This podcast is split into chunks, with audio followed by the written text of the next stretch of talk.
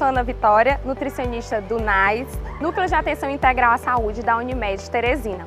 Nesse local, a gente trabalha com medicina preventiva. Viemos falar um pouco para vocês a respeito de higienização e manipulação de alimentos nesse momento de coronavírus, né, da doença Covid-19. Esses cuidados com higienização e manipulação devem ser feitos sempre no nosso cotidiano.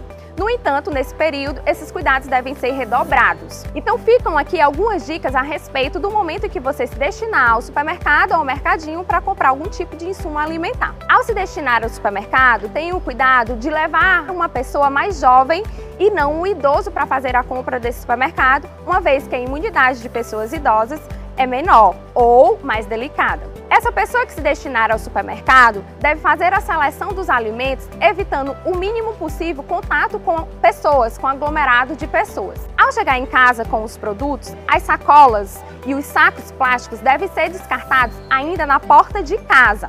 Esses sacos são descartados e os alimentos devem ser higienizados com álcool no mínimo de 70%.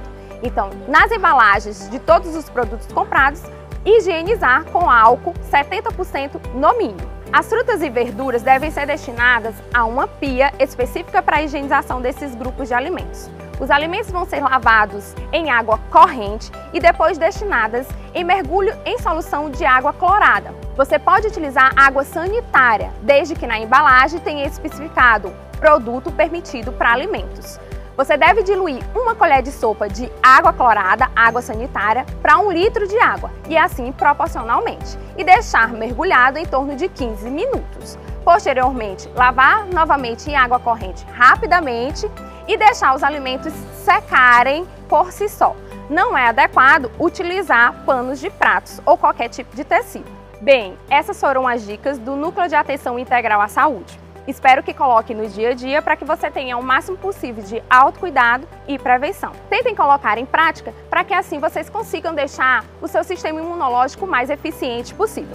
Faça você a sua parte. Nós aqui da Unimed, do NAIS, também estamos fazendo a nossa e tentando cuidar da sua saúde.